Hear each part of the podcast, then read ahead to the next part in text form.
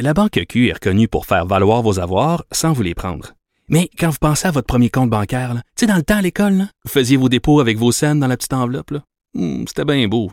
Mais avec le temps, ce vieux compte-là vous a coûté des milliers de dollars en frais, puis vous ne faites pas une scène d'intérêt. Avec la Banque Q, vous obtenez des intérêts élevés et aucun frais sur vos services bancaires courants. Autrement dit, ça fait pas mal plus de scènes dans votre enveloppe, ça. Banque Q. Faites valoir vos avoirs. Visitez banqueq.ca pour en savoir plus. Pendant que votre attention est centrée sur cette voix qui vous parle ici, ou encore là, tout près ici, très loin là-bas, ou même très, très loin. Celle de Desjardins Entreprises est centrée sur plus de 400 000 entreprises partout autour de vous. Depuis plus de 120 ans, nos équipes dédiées accompagnent les entrepreneurs d'ici à chaque étape pour qu'ils puissent rester centrés sur ce qui compte, la croissance de leur entreprise.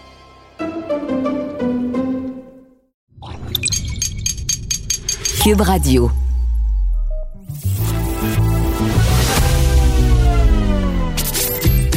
Caroline Saint-Hilaire. Caroline Saint-Hilaire. Une animatrice pas comme les autres. Cube Radio. Cube Radio.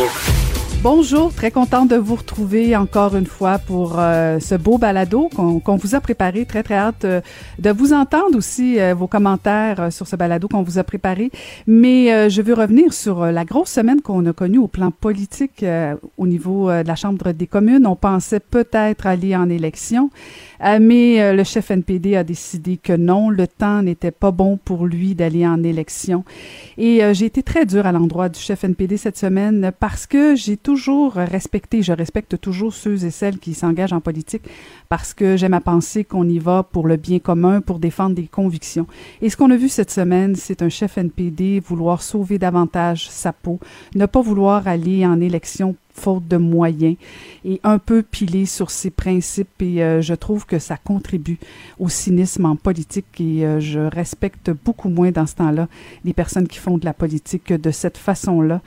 Donc, euh, mais tant pis, tant pis, tant pis pour eux, mais bon, peut-être tant mieux pour nous parce que ça nous a peut-être empêché d'aller en élection, mais euh, je pense que ce n'est que partie remise puisque Justin Trudeau semble vouloir vraiment vouloir y aller. Et on peut le comprendre euh, que le, timing, comme on dit euh, en anglais, semble, semble tout à fait à propos pour lui, mais ce sera pas cette semaine. Alors, on va parler d'autre chose que de politique. Alors, ben bon balado. Caroline Saint-Hilaire. Pas d'enveloppe brune, pas de lobbying. Juste la vraie bonne radio, dans les règles de l'art. Cube Radio. On va aller retrouver la députée de Mirabel, qui a aussi été euh, l'ancienne ministre responsable des Affaires autochtones, Sylvie Damour. Euh, bonjour, Madame Damour. Bonjour, Madame Saint-Hilaire. Merci de nous parler aujourd'hui. Je suis très contente que vous preniez le temps. Tout d'abord, euh, je me permets de vous demander comment ça va? Ben, ça va bien dans les circonstances. ça va très les bien. Lesquelles circonstances? La pandémie, euh, le fait de perdre un poste aussi prestigieux euh, ou un peu de toutes ces réponses?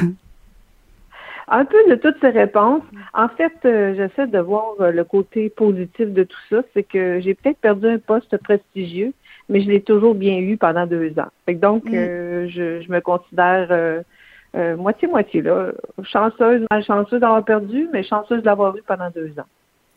Je, me posais la question, Madame Damour, parce que bon, j'ai fait de la politique aussi, mais, certaines personnes qui nous écoutent euh, savent pas toujours comment ça se passe. Bon, quand on reçoit l'appel euh, pour devenir ministre, c'est quand même important dans une carrière ou c'est important aussi sur le plan politique. Euh, mais on connaît pas toujours quand on perd justement ce genre de fonction-là, comment ça se passe. oui, sur le plan professionnel, parce que bon, ça fait partie de la politique, de, de voir les critiques sur la place publique, mais, mais vous, quand, à quel moment vous avez su que euh, vos heures étaient comptées euh, au, ministère des Affaires autochtones? Ben, en fait, euh, on s'en aperçoit pas trop, mais c'est après que le coup est fait qu'on se dit bon, bien, voici probablement qu'il y avait des changements dans la haute sphère du bureau du premier ministre qui voulait que je sois euh, démis mes fonctions puis qu'on mette quelqu'un d'autre. Il euh, faut se souvenir là, de, de ce qui s'est passé depuis euh, la je dirais le, blocus ferroviaire. Mm-hmm. qui, qui était sorti, à qui on a demandé pour faire la première entrevue avec le drame qui s'est produit avec Madame Echaquan. Donc, après, après coup, on se dit, bon, écoutez, je, pense que il y avait des changements à faire et ils ont décidé de, de les faire, voilà. Mhm. et, ça m'amène à la question en fait que tout le monde se pose euh, et euh, que je pense m'être posée à maintes reprises. Euh, est-ce que est-ce qu'on est plus dur, est-ce qu'on est plus exigeant envers les femmes en politique selon vous? Ben j'oserais dire oui et non en même temps.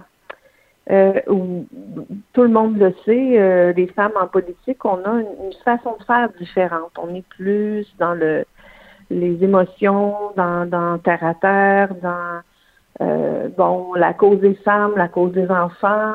Euh, puis il faut voir ça, euh, euh, moi je pense d'une bonne façon parce que la société est faite euh, d'hommes, de femmes et d'enfants.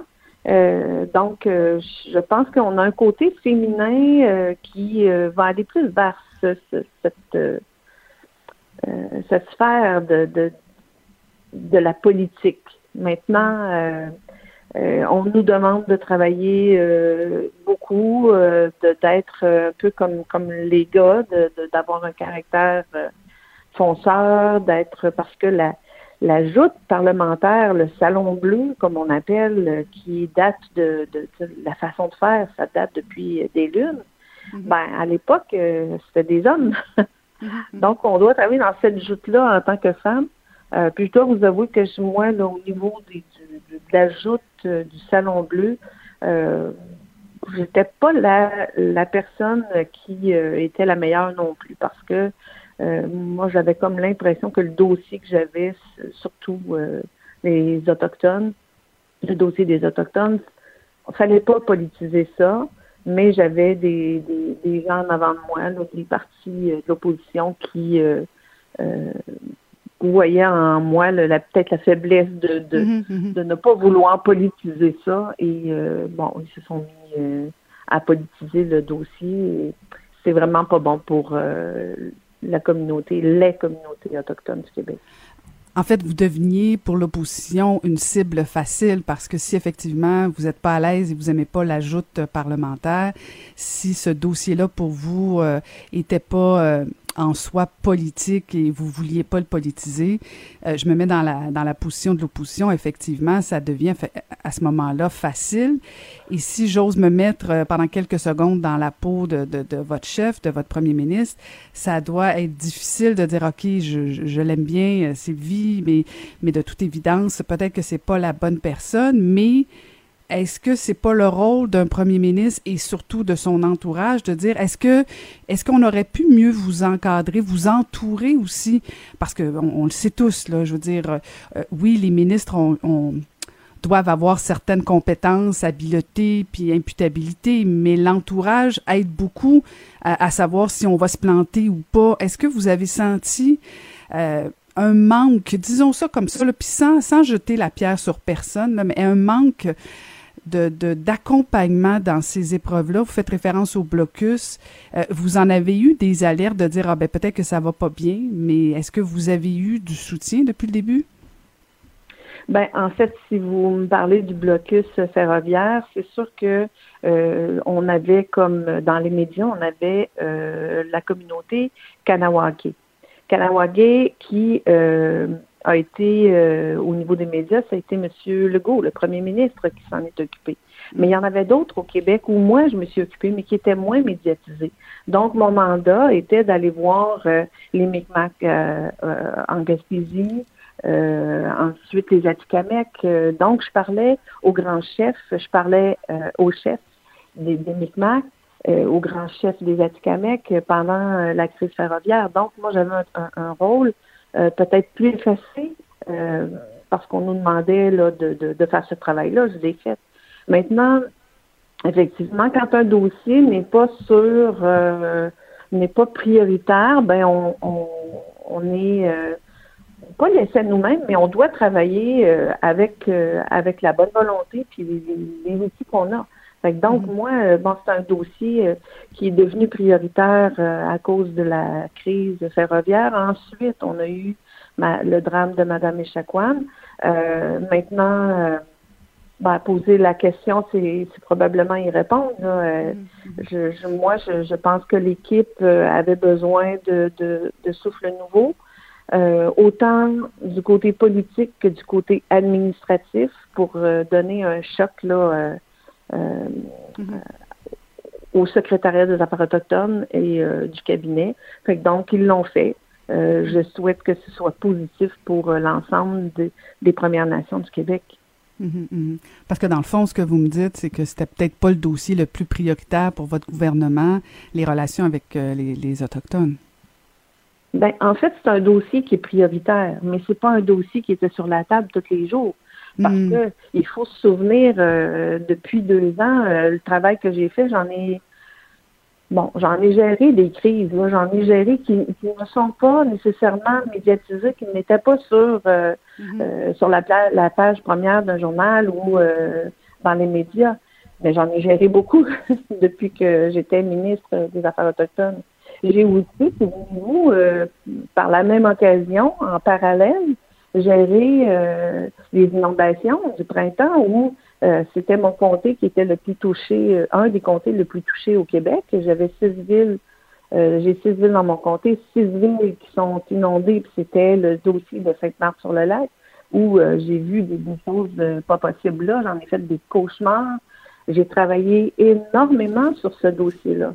Ensuite, il y a eu la possible crise qui aurait pu avoir lieu à Oka où j'ai réglé euh, le dossier avec euh, Mark Miller, mon, vis-à-vis vis-à-vis au fédéral. Donc, euh, et ensuite, ben, il y a eu la crise ferroviaire, il y a eu le drame de Madame Echaquan. Donc, je j'ai pas j'ai pas chômé, j'ai travaillé énormément. Maintenant, ben, ça se connaissait pas, ça se ça n'était pas vu du grand public. Maintenant que euh, le dossier a toujours été euh, prioritaire, euh, il y a toujours une bonne volonté du gouvernement d'avoir des bonnes relations avec les Premières Nations. D'ailleurs, j'en avais une très bonne relation, moi, avec tous les chefs autochtones. Euh, Oui, c'est ça, je me demandais, Madame Damour, vous parlez de, de cette relation-là, et, et c'est pas... euh, je, sais, je sais pas si j'ai le droit de la poser la question. En tout cas, j'ose au pire, euh, au pire, euh, ce sera ma dernière émission. Mais est-ce que, est-ce que les premières, les premières nations, ont- les chefs des premières nations, euh, ont de la difficulté à, à discuter avec une femme ministre des, des Affaires autochtones? Est-ce que ça, ça a pas aussi euh, nuit un peu pour vous? Sans personnaliser là. Sans personnaliser peut-être parce qu'il y a des gens euh, comme tout. Puis, puis ça, ça c'est où il y a de l'homme il y a de l'hommerie hein. Euh, je, je- moi j'ose le dire c'est que a- parmi les allochtones parmi les, les québécois il y a des hommes qui ont de la difficulté à travailler avec des femmes. Ben c'est pas c'est pas différent chez les autochtones. Mais moi je n'ai pas senti ça euh, personnellement là, je ne l'ai pas senti d'aucun chef euh, les, tous les chefs avaient une grande ouverture. Euh, la plupart avaient mon, mon cellulaire personnel. Euh, ils avaient des problématiques. Ils nous appelaient, ils m'appelaient au bureau, ils m'appelaient sur mon cellulaire.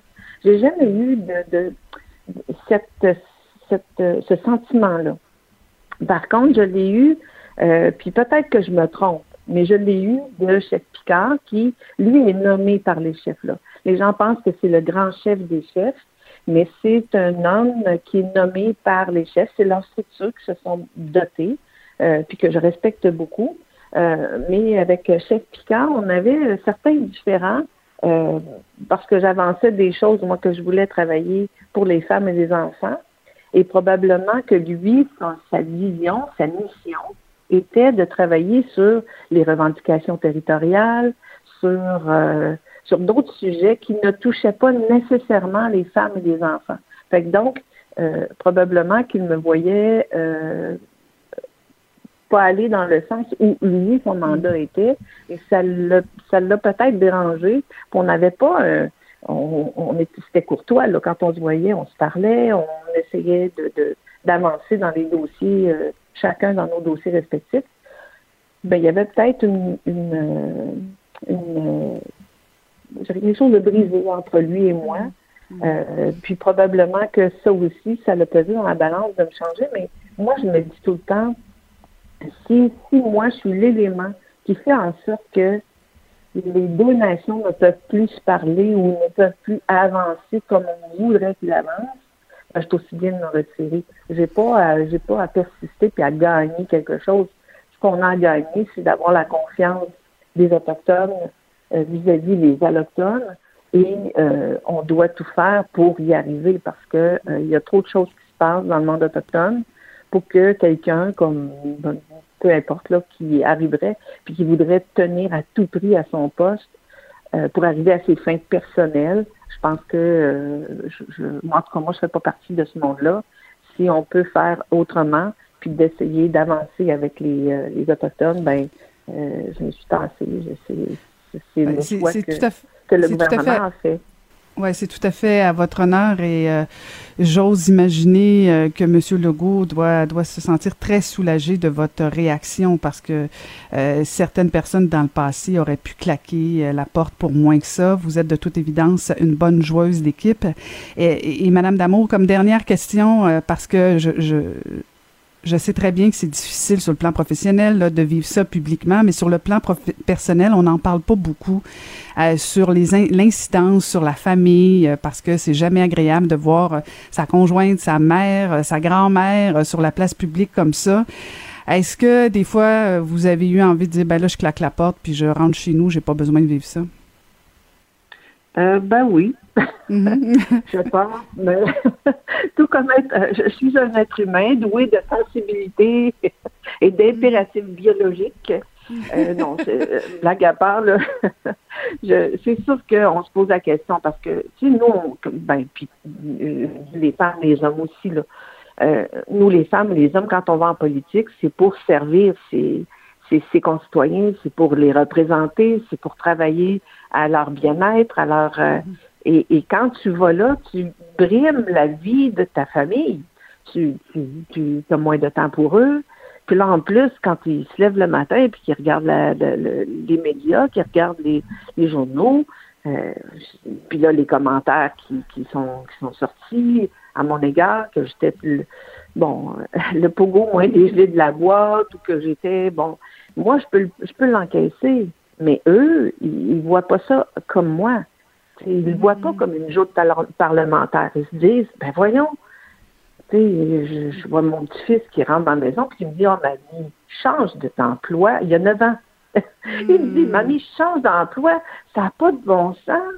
Je le sais que tu n'es pas comme ça. Je le sais que tu travailles fort. Tu n'es jamais là quand on veut, quand on fait une fête la fin de semaine. Tu n'es jamais là quand... Puis là, je l'écoute puis je me dis, bon, ben, je pense que la vraie vie, c'est c'est la famille, c'est les enfants. Ben, je me suis engagée. Fait que je vais, je continuer euh, dans mon engagement. Je vais, je vais, je vais parcou- faire le parcours que j'avais décidé de faire.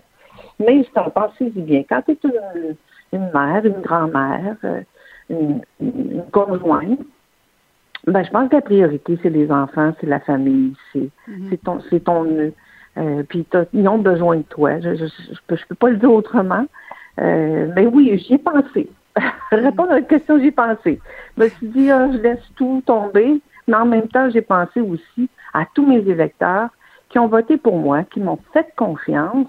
Puis je peux pas briser cette confiance-là parce que j'ai, je, je, je, je, je me suis euh, fait euh, dire, ben là, Sylvie, c'est plus toi la, la femme de la situation.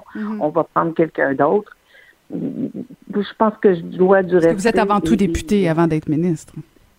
Ben, si on n'est pas député, euh, c'est, on n'a pas grand chance d'être ministre. Non, exact. c'est- il y a des gens qui ont écrit que en, en parlant de moi que je devenais la simple députée.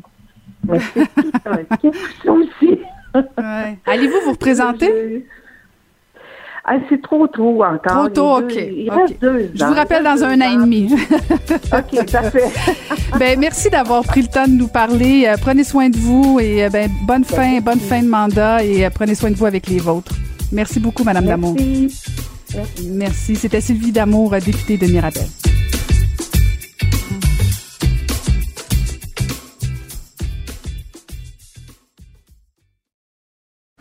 Pour elle, les réponses sont aussi des questions. Vous écoutez Caroline Saint-Hilaire. C'est la semaine québécoise des directions d'établissements scolaires et euh, on voulait parler avec une directrice justement d'établissement au primaire. Euh, donc, elle est directrice à l'école Saint-Jean et Saint-Jeanne d'Arc à Wicam, Patricia Eustache. Bonjour, Madame Eustache. Bonjour, Madame Saint-Hilaire. Euh, contente de vous parler et, et tout de suite, j'ai- vraiment envie de vous demander pourquoi il faut faire une semaine euh, des directions d'école selon vous?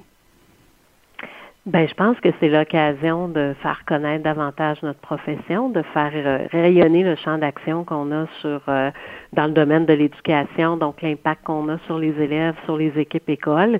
Fait que ça permet de prendre un petit temps d'arrêt où euh, à quelque part on se souvient, puis où on a l'occasion de nommer le travail extraordinaire qu'on fait auprès de des enfants qui, qui seront les, les citoyens de demain. Hmm. Vous parlez du travail extraordinaire euh, que vous faites auprès des enfants. euh, j'ai comme l'impression que quand même la vocation d'enseignant pardon, a été quand même, euh, je dirais pas dévalorisée, mais presque. Est-ce que la pandémie a pas permis de justement prendre conscience de toute l'importance de votre fonction? Ben vous savez, moi j'ai euh, j'ai une approche de la vie qui me fait dire que il faut savoir saisir les occasions. Puis je pense que la pandémie aura été euh, pour l'ensemble du monde de l'éducation une très belle occasion de faire découvrir le travail qu'on fait euh, quotidiennement. Donc autant les équipes écoles que les directions qui assument le leadership de ces équipes-là.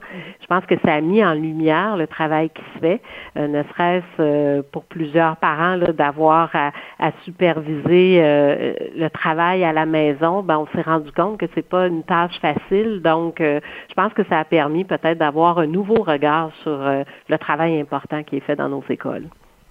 Et, peu de gens le savent, là, mais pour devenir directrice ou directeur d'école, il faut avant tout avoir été et être enseignant.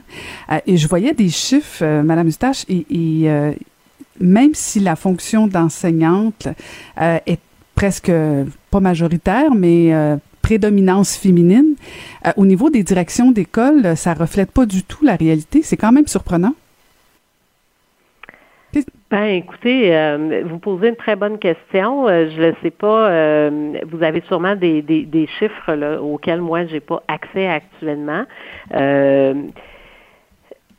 Je, je pense qu'il y a eu un mouvement tranquillement qui a fait en sorte que de plus en plus de, de femmes ont choisi d'accéder à des postes de direction. Reste que ça, c'est une décision qui se prend, euh, euh, je dirais, de façon personnelle. Sur le plan professionnel, ça dépend de ce qu'on envisage aussi. Euh, ça occupe, euh, ça occupe très très bien les journées cette fonction-là. Donc euh, euh, il se peut que euh, pour certaines personnes, ben, l'organisation familiale euh, soit euh, un élément dans les décisions, mais je vous dirais qu'en fait, euh, je crois que c'est sur la bonne voie. Euh, pour avoir assisté à votre conférence, je sais que vous avez euh, un intérêt particulier euh, pour, pour voir la part des femmes là, à l'intérieur des, des différentes sphères de la société. Puis je pense que euh, c'est un travail qui est toujours euh, euh, en constante euh, amélioration, si je peux m'exprimer ainsi. Ouais, effectivement, je pense qu'il y a encore beaucoup d'efforts parce qu'on me disait que c'est à peine euh, 50 euh, des directions qui sont occupées par les femmes. Alors, euh, je, ça, ça me fascine toujours du fait euh, euh, que les femmes hésitent à se lancer euh, comme directrice. Mais vous, vous avez pas hésité de toute évidence. Vous êtes directrice euh, d'école depuis à peu près combien de temps? Ben, j'en suis à ma douzième année, donc j'ai été adjointe pendant plusieurs années.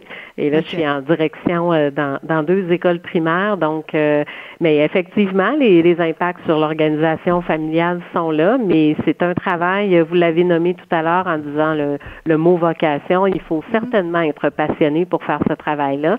Puis, euh, je pense que notre valorisation vient euh, euh, de, de tous les, les progrès qu'on constate, que ce soit dans nos équipes ou auprès des petits cocos auprès desquels on œuvre. Puis je dis petits cocos, ça va bien pour le primaire, mais au secondaire, on peut vraiment faire la différence dans la vie des jeunes. Mhm, mhm, effectivement. Euh, Avez-vous l'impression, parce que si ça fait 12 ans que bon vous êtes directrice, euh, ça fait plusieurs années que vous êtes euh, dans le métier, est-ce que vous avez vu une évolution au niveau euh, des parents? Parce que bon, on parle beaucoup des enfants à juste titre, c'est pour eux que vous faites ça. Euh, mais est-ce que les parents ont pas un peu euh, baissé la garde? Est-ce que les parents prennent trop de place en fait? Les enfants, on a parlé beaucoup des enfants rois, les parents qui appellent les directions d'école pour influencer euh. Est-ce que les parents prennent trop de place et une mauvaise place dans le système d'éducation selon vous? Hmm. C'est une très c'est une très bonne question parce que ça dépend toujours du regard qu'on choisit de poser sur les situations. Euh, moi, je suis euh, je suis une personne qui, qui cherche euh, à toujours favoriser la collaboration. Je pense que euh, les gens ont des vécus euh, différents, puis ont des ont des expériences scolaires différentes également. Puis je pense que plus on, on, on privilégie l'écoute, c'est quelque chose que vous aviez bien nommé dans votre conférence. Puis euh, si on est dans une écoute bienveillante et qu'on présume de la bonne foi, on est capable d'avoir presque toutes les conversations. Donc moi, je pense que euh, j'ai déjà entendu euh, ça à quoi on résiste persiste. Alors moi, je pense qu'il faut travailler avec euh, avec les circonstances de notre temps. Puis je crois que c'est une euh, une très belle qualité que les gestionnaires ont que d'être en mesure de, de s'adapter au, au contexte dans lequel ils ont à évoluer pour en tirer le meilleur parti. Puis c'est ça le travail des directions d'école. Ben, on va vous souhaiter une excellente semaine qui est euh, presque terminée et surtout euh, vous souhaiter euh, du soutien de la part des parents, de la part des élèves qui sont un peu plus vieux, plus matures et du gouvernement aussi. Euh, je pense qu'on peut tous euh, vous aider euh, dans les prochains mois pour faire en sorte que nos, nos élèves, nos enfants, ben, puissent vivre quand même des bons moments au niveau de l'éducation. Je le répète, je pense que c'est fondamental ce que vous faites comme travail. Merci infiniment, Madame Eustache. Ben, je vous en remercie. Puis avec les équipes dévouées qu'on a, euh, je suis certaine qu'on est capable de mettre des, des belles conditions, mais c'est euh, un travail euh, euh, qui est prenant et qui, qui réclame de notre part tout, tout notre dévouement, je pense. Ben, on compte sur vous et on a, vous avez tout notre soutien. Merci infiniment, Madame Eustache. Merci, Madame Saint-Hilaire. Merci. Donc, c'était Patricia Eustache, directrice d'établissement au primaire, École Saint-Jean et Saint-Jeanne d'Arc à Wickham.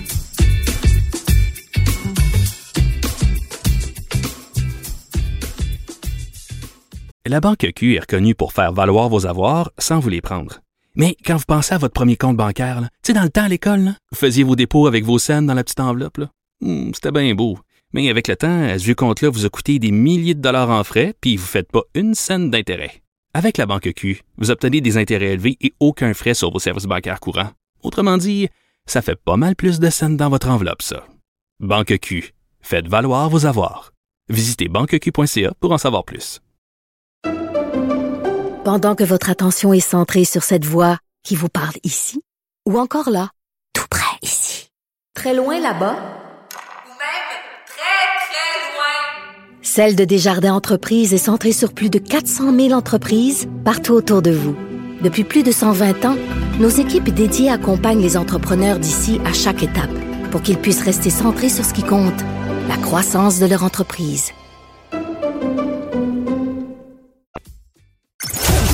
Ancienne mairesse de Longueuil, l'actualité. LGSN. Vous écoutez Caroline Saint-Hilaire, Cube Radio. Elle vient tout juste de sortir encore un autre livre, un livre qui s'intitule Un viol ordinaire que j'ai dévoré. On va aller retrouver l'auteur de ce livre, Jeannette Bertrand. Bonjour, Madame Bertrand. Bonjour, je suis très honorée que Ah vous m'appeliez. Ah oui, oui, oui, écoute, mais je, je suis très, très émue. Alors, Ah, bravo, c'est- une femme, une femme forte, oui. Ah, des fois Bravo. oui, des fois non, des fois oui, des fois non, mais Ah ben oui. on- c'est pas ça le but de la conversation. C'est- moi qui suis honorée de vous parler et, et, euh, je, je, je veux pas euh, je veux pas être complaisante là, mais j'ai dévoré en deux soirs votre livre, votre roman, un viol ordinaire. En fait, euh, bon, je veux pas dévoiler de punch ou quoi que ce soit, mais en gros, c'est l'histoire euh, d'échanges de courriels entre des parents, Julie et Paul, qui en fait sont les parents de Laurent, qui a violé, on va le dire, et en fait qui a pas respecté sa conjointe. Et euh, donc, qui a violé sa, sa, sa conjointe. Euh, c'est troublant, c'est troublant parce que, puis là, je vais vous faire une confidence, et je pense pas être la première à vous le dire. Je pensais pas que c'était un viol, ça, Jeannette. Ah non. Il y a beaucoup de gens qui me disent ça. C'est reconnu par la loi euh, que une agression euh, qui, où il n'y a pas de une agression sexuelle, où il n'y a pas de consentement, c'est un viol. C'est une agression. Bon, je pense qu'on on parle, euh, on a changé le mot viol pour agression sexuelle. C'est la même chose. Euh, alors euh, oui, hélas, hélas ou euh, pas hélas, peut-être que c'est bien. Euh, oui, c'est considéré par la loi comme euh, un viol. Et, et euh, je, je lisais, puis c'était très intéressant parce que, bon, c'est des, c'est des situations normales, c'est des gens normaux, une femme qui crie Oui, à son mari, camionneur, mais c'est savoureux, là, parce que euh, on voit vraiment euh, deux personnes qui, en fait, on, on, est, on, on, en- on, s'en- on se demande presque, Madame Bertrand, pourquoi sont ensemble, parce que de toute évidence, sont vraiment différents, mais en même temps très amoureux. Euh, où, d'où vous est venue cette idée d'avoir envie d'écrire sur justement ce viol ordinaire-là? Pourquoi, pourquoi pas avoir écrit sur les viols en général? Parce que, parce que ça fait des années, des années et des années que je lutte pour l'égalité entre les hommes et les femmes. Et il n'y aura pas d'égalité tant que les hommes considéreront que la femme est leur propriété, leur objet, qu'ils ont le droit de faire tout ce qu'ils veulent, comme dans la porno, et que les femmes n'ont pas un mot à dire.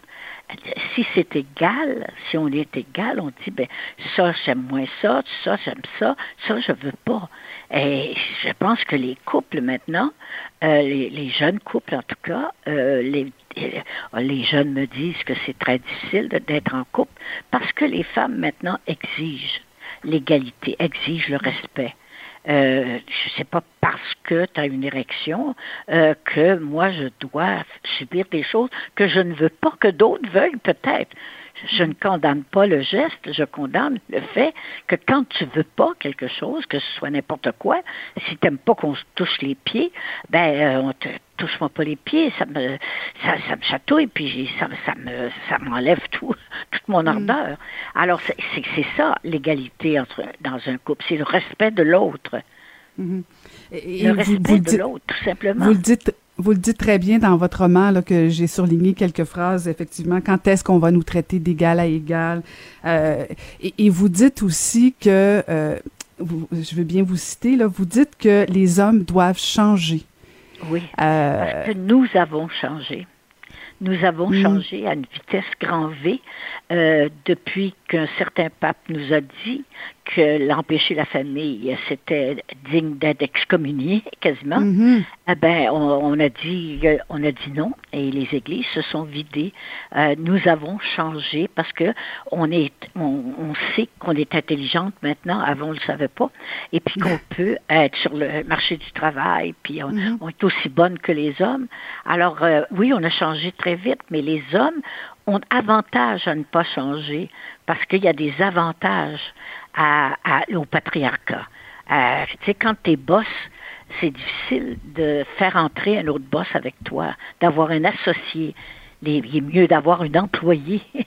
Pour vous donner un exemple dans la vie, là, tu sais, Euh, c'est- je comprends aussi les hommes qui ont été considérés comme des boss, euh, comme des patrons, comme supérieurs aux femmes depuis que le monde est monde, puis que là, les femmes disent, hey, on existe, et puis, euh, bon, euh, on veut pas votre place, mais on veut notre place à côté de vous. Alors, euh, ben, c'est ça. Alors, mais ils ont, ils vont changer parce qu'ils ont déjà changé par la paternité. Depuis dix ans à peu près, les hommes ont découvert la paternité et euh, faut pas demander, par exemple, à mes petits-fils qui sont ton père, il ne faut pas leur demander de, garder leur enfant. Ils vont dire, ben non, c'est à moi, je ne garde pas. Mais euh, il y a mhm. 20 ans, oh, les, pères, ils gardaient les enfants quand les femmes sortaient. Alors, euh, bon, euh, il faut qu'ils changent. Il faut qu'ils changent, sinon c'est grave ce qui va arriver. C'est grave, il n'y aura plus de couple. Ou les hmm. couples vont durer deux ans. Est-ce que vous savez déjà ce, ce qu'ils doivent changer? Euh, ce qu'ils doivent changer, oui, ce sera le prochain livre que j'ai. Ah, c'est- un teaser, ça. oui, oui, oui, c'est ça. Il y a des avenues pour changer. Euh, évidemment, c'est pas moi qui invente tout ça. Là. Moi, tout ce que j'écris, c'est là, là, c'est- j'ai ma recherche là-dessus, j'ai mes sources, j'ai des experts qui me conseillent. Je je- j'invente pas ça là. C'est- Parce qu'en fait, c'est ça. C'est un roman, c'est un roman, Madame Bertrand, mais c'est ça. Vous, mais, Mais vous êtes basé sur. Eh, C'est ça, c'est ça. sur des faits. Mhm. Mhm, mhm. C'est ça qui devient encore plus intéressant et encore plus même presque troublant parce que euh, même si l'histoire elle est romancée, de toute évidence elle est basée sur des histoires que vous avez Ah, entendues plus qu'une fois. Tout à fait, tout à fait. C'est pas l'histoire de quelqu'un que je connais. Je fais Mhm. jamais ça. Mais euh, les auteurs, on est comme des éponges. On prend de nos lectures, on prend des gens qu'on rencontre, on prend de, on prend de tout le monde. Et puis quand on se met à écrire, ben on presse sur l'éponge et Mhm. c'est ce qui sort. C'est le résultat de toutes mes recherches Et, et des recherches des autres. J'ai vraiment envie de vous demander, euh, puis je veux pas, je veux pas faire référence à votre âge là, parce qu'il me semble qu'on on le fait beaucoup, beaucoup, mais mais beaucoup. mais beaucoup, puis c'est pas nécessairement euh, important euh, dans le sens où à chaque fois que je vous vois, je me dis c'est pas nécessaire, surtout que mon Dieu, j'ai l'impression que, que- que vous êtes toute jeune et probablement plus jeune que bien des jeunes, mais qu'est-ce qui fait que vous avez encore envie d'écrire? Pour partager ce que je, que je sais. Je- la transmission, la transmission, les, les êtres humains, on est des gens de transmission. C'est comme ça qu'on a survécu de poissons qu'on était ou de, de, de, de COVID qu'on était. Je on était des bébites, on est sortis poissons, on est devenus des, des hommes. Euh, et, et, et, mais on a un cerveau. La seule différence avec les animaux, c'est qu'on a un cerveau. Et euh, je me souviens d'avoir écrit dans un, roman, je ne sais pas le troisième ou le quatrième, je ne sais plus, euh, d'avoir écrit des désirs, tout le monde en a, excepté que les êtres humains, on a un cerveau. Parce que si tous les êtres humains écoutaient leurs désirs, tout le monde se jetterait sur tout le monde. Mhm. Mhm, mhm, mhm. Euh, dans, dans votre livre, euh, puis le deuxième qui, qui est à venir de toute évidence, vous, vous parlez beaucoup aux hommes, vous parlez des hommes. Je l'ai Est-ce que vous pensez pour eux. pour eux, est-ce qu'ils vont lire votre livre selon vous? Je ne sais pas. Euh, J'espère. Je doute. Je doute parce que pour un homme, euh, euh, ils veulent pas les vérifier s'ils sont, ils sont des amants parfaits. Alors, selon eux. Alors, euh, pourquoi les vérifier que peut-être il y a quelque chose que je fais pas correct? Hmm. Euh, Peut-être que si le livre, peut-être que si le livre était audio, euh, lu par euh, une femme, euh, peut-être même vous, ça- ben oui, ben oui, Ben, peut-être, peut-être. Ça faudrait demander peut-être- ça, là. ben peut-être, peut-être.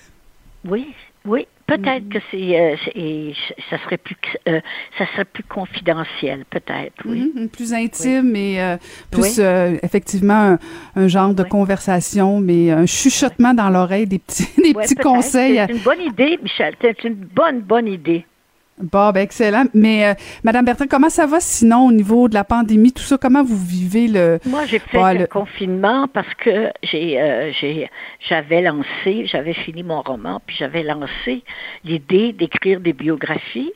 Euh, et puis, ça a été entendu par le, le Centre Avantage de l'Institut de gériatrie de l'Université de Montréal.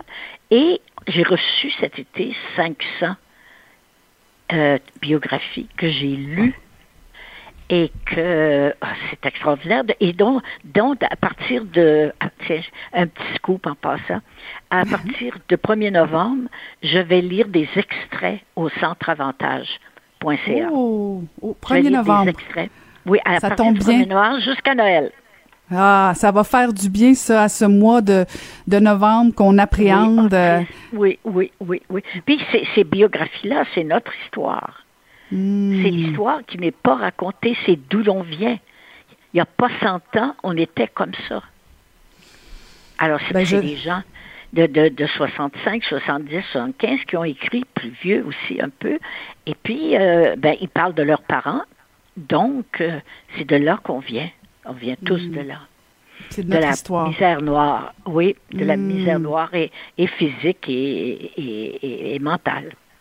Ben peut-être que justement de, de se replonger dans notre histoire euh, mettra un peu de baume sur les moments qu'on vit actuellement. Qu'il y a, des- il y a eu des moments plus pénibles Ah, au oui, Québec oui. que ce qu'on vit actuellement. c'est très, très difficile. Euh, je trouve, moi, je trouve difficile de ne pas voir mes enfants. Mes J'ai six arrière-petites-filles que je ne vois pas. Euh, la dernière, qui a six mois, elle ne m'a vue qu'avec un masque. Hmm. Et de loin, parce que on était de loin. Alors, tu sais, c'est- c'est des grands changements, ça. C'est des grands changements. Et c'est là qu'on s'aperçoit qu'on qu'on est, qu'on est grégaire, c'est-à-dire qu'on aime les autres, qu'on aime être ensemble. On, on aime ça, faire partie d'un groupe. On, on aime les autres, on aime les, les réunions de famille, on aime ça. C'est là qu'on l'a vu. Avant, on pouvait dire c'est pénible d'aller chez papa puis maman là, aux fêtes, mais là, on va s'ennuyer s'il n'y a pas de fête. Oh, qu'est-ce Ouais, qu'on va faire s'il n'y a pas de fête? Oh, Non, il faut qu'il y en ait. Il faut qu'il y en ait. En tout cas, euh, merci infiniment de nous avoir parlé, d'avoir pris le temps. Euh, très, très honoré. Euh, J'invite ah, les gens ben, à lire. de vous parler. votre livre. Bon, ben excellent. Alors, prenez soin de vous et euh, on a Merci. très, très hâte déjà au prochain livre et on va vous écouter dès le 1er novembre, donc raconter Merci des biographies. Merci beaucoup. C'était Jeannette Bertrand.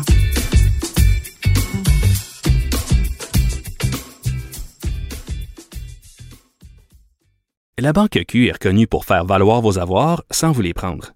Mais quand vous pensez à votre premier compte bancaire, tu sais, dans le temps à l'école, vous faisiez vos dépôts avec vos scènes dans la petite enveloppe. Hmm, C'était bien beau. Mais avec le temps, ce vieux compte-là vous a coûté des milliers de dollars en frais, puis vous ne faites pas une scène d'intérêt. Avec la Banque Q, vous obtenez des intérêts élevés et aucun frais sur vos services bancaires courants. Autrement dit, ça fait pas mal plus de scènes dans votre enveloppe, ça. Banque Q. Faites valoir vos avoirs.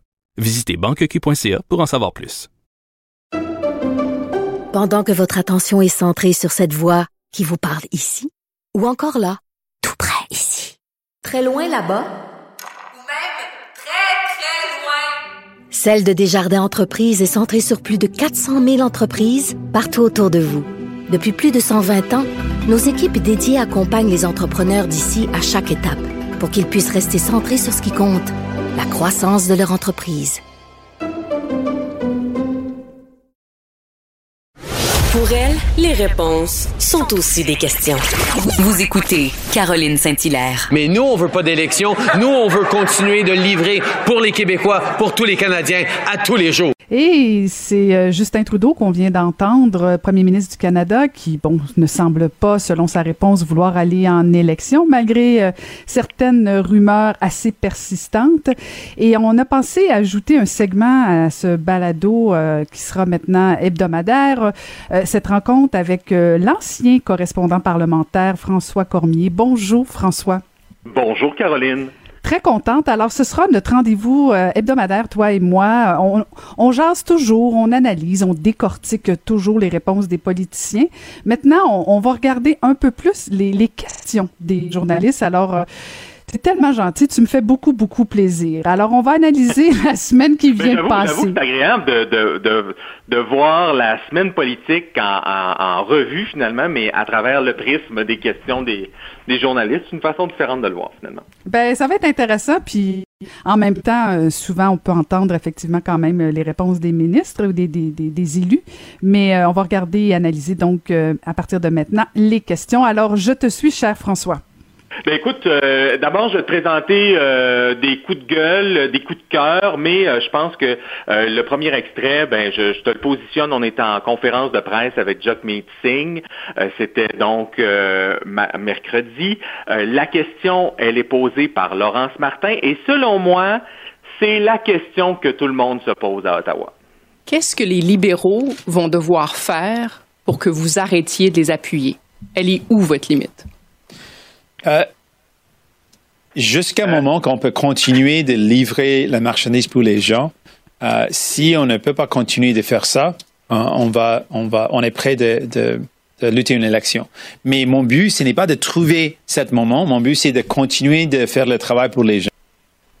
Oui, faire le travail pour les gens, pas évident hein, de justifier pour une deuxième fois de suite euh, comment ça se fait qu'on sauve le gouvernement Trudeau, qui, rappelons-le, est un gouvernement minoritaire, donc il a besoin de l'appui d'au moins un des partis politiques pour survivre. Donc, c'est pas nécessairement la question que tout le monde se pose à travers le Canada, là, chez monsieur, madame, tout le monde. Mais assurément, sur la colline parlementaire, on se dit, euh, il là là, ça fait deux fois déjà que le NPD sauve euh, le gouvernement de Justin Trudeau. Je ne sais pas c'est quoi ta lecture à toi? Est-ce que tu as l'impression que Justin Trudeau veut aller, veut y aller en élection, toi? Ah oui, oui, oui, oui, oui, oui. Oui, et en fait, euh, non, je suis certaine, certaine, puis si j'étais lui, je le ferais aussi, là. Euh, il, serait réélu, puis peut-être même majoritaire. Et si s'il veut devenir majoritaire, son meilleur moment, c'est présentement, c'est actuellement. Euh, et, Jack Meeting l'a probablement compris, mais c'est fascinant. Moi, je, écoute, j'ai été très, très dur à l'endroit du chef NPD, là, parce qu'il n'a pas fait la démonstration de la pertinence, de la, la, raison pourquoi il appuyait Justin Trudeau. Il est même pas rien aller chercher. Il a même pas dit, ben, je vais au moins essayer de négocier quelque chose. Et c'est ça la preuve que Justin Trudeau va aller en élection, selon moi. Il a même pas dit au chef NPD, écoute, j'ai besoin de toi, je veux pas y aller, m'a donné un petit bout. Il avait même pas besoin de rien ni donner. Alors là, là, la question. je pense euh, que, que dans six mois, là, ce sera le temps de faire nos déclarations de revenus. Puis je sais pas si tu te souviens, mais la PCU, c'est imposable, ça. Mm-hmm. Et moi, je pense que d'aller en élection au printemps, alors que bien des gens au pays vont avoir des chèques à faire au gouvernement fédéral parce qu'ils vont devoir ils vont devoir rembourser une partie de la PCU qu'ils ont obtenue. Là. Euh, je pense pas que c'est une bonne idée non plus. Alors d'après moi, Justin Trudeau veut y aller. Euh, veut y aller assez faut, Il faut qu'il trouve une façon. ben, en tout cas, le NPD, ça va être difficile, assurément, de les sauver une troisième fois. J'ai bien hâte de voir ce qui va se passer dans, dans les prochaines semaines. D'ailleurs, toujours en lien avec ce, ce sujet-là, je te propose un deuxième extrait. Et là, je te dirais que c'est à la question de la journaliste qu'on va s'attarder parce que je dirais attention, on est sur une fine ligne quand on pose une question comme celle-là. Elle est posée par Catherine Lévesque, c'est posé à Alain Terrien du Bloc québécois. On écoute. Ce qui s'est passé aujourd'hui, c'est donc la preuve, à votre avis, que le NPD est le chien de poche des libéraux? Ben, je pense que la preuve est faite. suggérer la réponse dans la question, là, Caroline, j'ai toujours eu un problème avec ça. Et il y a deux effets à ça. Hein. Parfois, on va provoquer le politicien en lui, euh, en, mettant ça plus gros que c'est réellement pour qu'il nous tempère un peu ce qu'il pense. dans ce cas-ci, ce qui était intéressant de voir, c'est que partout, on voit, euh, dans, dans, en fait pas partout, mais dans certains articles aujourd'hui, euh, pas aujourd'hui, mais euh, jeudi matin, on voit, on voit Alain Terrien qui traite de chien de poche le NPD, alors que quand on réécoute la conférence de presse, on voit que c'est la question de la journaliste qui le suggère et M. Terrien qui le confirme par la suite. Et ça, je dois avouer que c'est un jeu dangereux parce que dans la mesure euh, où les conférences de presse sont de plus en plus écoutées, euh, par le public. On peut être exposé à de plus en plus de critiques. C'est pas comme lorsqu'on est tout seul avec le, le politicien puis qu'on lui pose la question. Je dirais qu'il faut vraiment faire attention à ce genre de répliques-là. Hmm. Et, et, et, je, vais, je vais défendre des politiciens dans ce dossier-là. Souvent, on tombe dans le panneau parce qu'effectivement, j'imagine que Catherine Lévesque savait très bien qu'en posant cette question-là à l'intérieur, euh, il allait se l'approprier. C'est le genre de clip que qu'Alain aurait pu faire très, très bien, de dire que c'est peut-être tombé dans le panneau. Euh, ben oui. Effectivement, à l'intérieur, c'est peut-être dit « Oh, Moses de bonne image, je vais l'utiliser. » C'est ça, à me le voler. euh, troisième question que je te propose, là, on revient, euh, on revient à Québec. Là, je pense que c'est la question que monsieur, madame, tout le monde commence à se poser de plus en plus.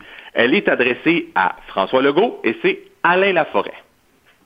Monsieur le Premier ministre, depuis le début de la conférence de presse, vous dites faut maintenir les mesures, faut garder le cap, mais du même coup, vous dites on est sur le point de lâcher du lest.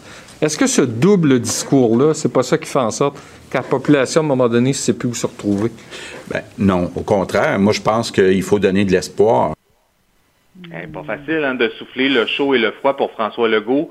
Et je pense sincèrement qu'ils commencent à... Euh, euh, les gens commencent à s'en rendre compte. Les journalistes aussi commencent de plus en plus à poser la question, c'est-à-dire que M. Legault doit euh, trouver le bon moyen de dire aux gens, sortez pas de chez vous. c'est dangereux, ça peut être dangereux pour certaines personnes, mais aussi ne lâchez pas et restons positifs, ça va finir un jour, ça va finir rapidement, alors que dans les faits, on ne le sait pas. Mm. Euh, je ne pense pas que ce soit euh, évident, donc, et qu'on puisse encore une fois chauffer le, euh, souffler le chaud et le froid pendant plusieurs mois. On le fait pour le mois d'octobre en disant tenez bon, après le mois d'octobre, on va pouvoir avoir un petit un petit lousse dans les mesures. Je sais pas comment tu vois ça, mais moi, je n'ai pas l'impression, à part peut-être pour quelques exceptions, qu'on ne sera pas en confinement pour le mois de novembre et encore le mois de décembre. Donc, ben, euh, moi, je pense que c'est ouais, le rôle du premier ministre. Moi, je pense qu'il le fait bien. Le problème pour moi, c'est la santé publique qui devrait expliquer exactement pourquoi tel et tel secteur euh, il recommande la fermeture ou euh, l'ouverture, peu importe. Il doit y avoir des, des, des éléments rationnels euh, où il y a eu des éclosions parce que moi, moi, je sens davantage que des gens commencent à décrocher justement parce que on, comprend pas exactement parce que tu peux pas tenir tout le monde à la maison comme ça indéfiniment sans qu'il y ait un rationnel on Je, on comprend pas exactement. On comprend que c'est dangereux, là, que le virus est dangereux, puis qu'il y a encore des cas, puis que bon, la contamination est continue. Mais en même temps, elle continue dans des secteurs très, très, très particuliers. Alors, est-ce qu'on fait payer tous les secteurs pour tel et tel secteur. Moi, je pense qu'il manque quelques éléments de contenu au niveau de la santé publique sur la façon qu'on prend des décisions. Et c'est pas François Legault de faire ça, c'est vraiment Dr. Arruda. Et autre question justement qui va en ce sens-là, jusqu'à quel point on va faire durer les mesures, c'est celle qui a été posée par Olivier Bossé. Il est du journal Le Soleil et ça s'adresse à Christian Dubé. Sur euh, les écoles, j'ai une véritable question d'une véritable élève de secondaire 1 qui me demande les masques en classe. Là. C'est jusqu'à quand ça? Est-ce qu'on parle de la semaine prochaine, de Noël, ou on... il faut penser à ça jusqu'au mois de juin? Ben, écoutez, euh, je vais vous dire en ce moment, euh, c'est pas le temps de relâcher des mesures. Il y en a qui sont plus difficiles que d'autres. Et là, j'ai une petite pensée pour tous ceux qui doivent porter des masques euh, à la journée longue. Là, moi, mm-hmm. Je, me considère comme étant vraiment chanceux, mais j'ai des collègues, parce que je travaille une bonne partie de la semaine à la maison, j'ai des mm-hmm. collègues de travail, moi, qui travaillent avec le masque tout le temps, tout le temps, tout le temps, tout le temps, tout le temps. Euh, mm-hmm. et c'est le cas pour plusieurs personnes à travers le Québec. Donc, effectivement, le monsieur, euh, on pose la question pour les étudiants doit pas être évident d'avoir ça tout le long sur, euh, sur le nez et sur la bouche. Mais vous avez entendu la réponse de M. Dubé, hein, qui lui donne pas de, de petite lueur d'espoir aux étudiants, hein, en leur disant que on allait, on allait maintenir ça sur un bout. Je pense que c'est une des, des, questions qui a été bien posée là, et que plusieurs mm-hmm. élèves se posent. Oui, tout à euh, fait. Puis en même temps, si tu portes ton masque, puis tu peux réussir à continuer à aller à l'école, tu peux travailler, c'est un bien moindre mal, même si oui, c'est difficile. Là. Mais euh, c'est ça, c'est ça. C'est d'accepter hein? que ce soit un peu inconfortable, mais au moins qu'on ben maintienne, euh, qu'on maintienne l'école, ce qui est pas, pas important. prochain extrait, c'est mon dernier. Je dirais pas que c'est mon coup de gueule ni mon coup de griffe. mais François, François, euh, juste un instant avant que tu continues là-dessus, parce que là, euh, on analyse le contenu, mais la question du journaliste par rapport au fait que, que, il s'approprie justement une question de, d'une adolescente, quoi, de 16 ans ou 14 ans là. Euh, est-ce que est-ce que tu penses que c'est des réelles questions ou si on se sert comme ça pour tomber un peu dans dans pas dans le sensationnel, là, mais on personnalise, on veut se rendre un peu human pour, les, journalistes parce qu'on sait que les conférences de presse moi, je trouve ça sympathique. Sérieusement, là, euh, les questions, euh, j'ai un prof d'éducation physique qui se demande ou encore euh, j'ai une étudiante qui se demande, des questions dans ce sens-là. Parfois, c'est des gens, comme journaliste, là, parfois, c'est des gens de notre entourage. Hein. Parfois, si je te dis, j'ai une, une professionnelle en soins esthétiques qui me demande, c'est ma sœur. Alors, je, je te cacherai pas que parfois, on utilise ça pour répondre à nos propres questions de notre entourage qui nous les pose sans arrêt. Ce serait mentir que de te dire le contraire. Mais quand même, moi, je trouve ça sympathique. Euh, évidemment, de pas l'utiliser, euh, pas utiliser cette technique-là à tous les jours, puis pas commencer à faire un, un question-réponse, mais je sais pas pour toi, là, mais nous, là, au travail, on reçoit énormément, énormément de questions.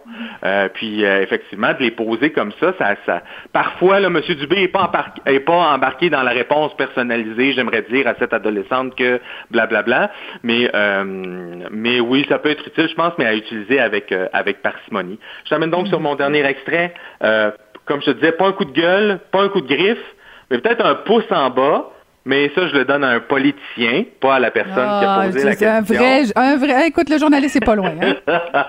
c'est euh, c'est une technique que- qu'utilise Christian Dubé et je veux que tu me dises à quoi tu qu'est-ce qu'est-ce qui fait en sorte qu'il fait ça, le ministre de la santé? T'as contourné ton mandat, François Cormier. T'as contourné ton mandat.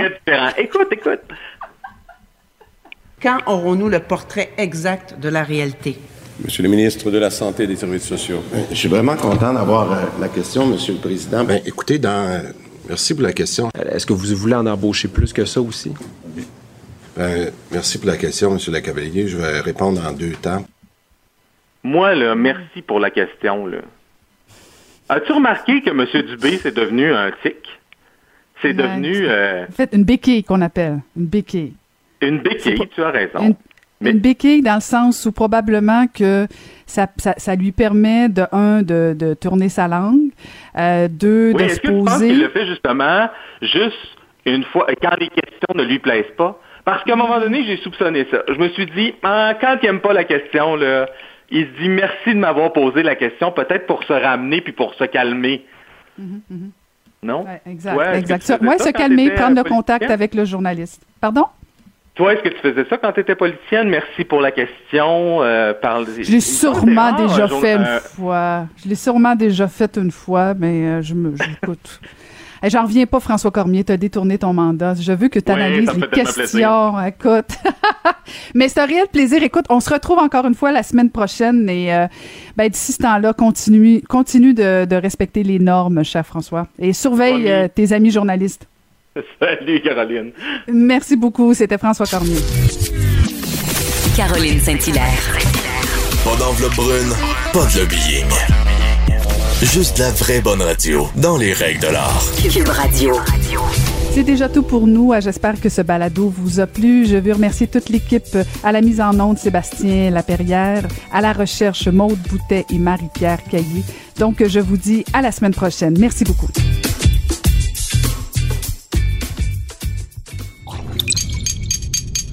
Cube Radio.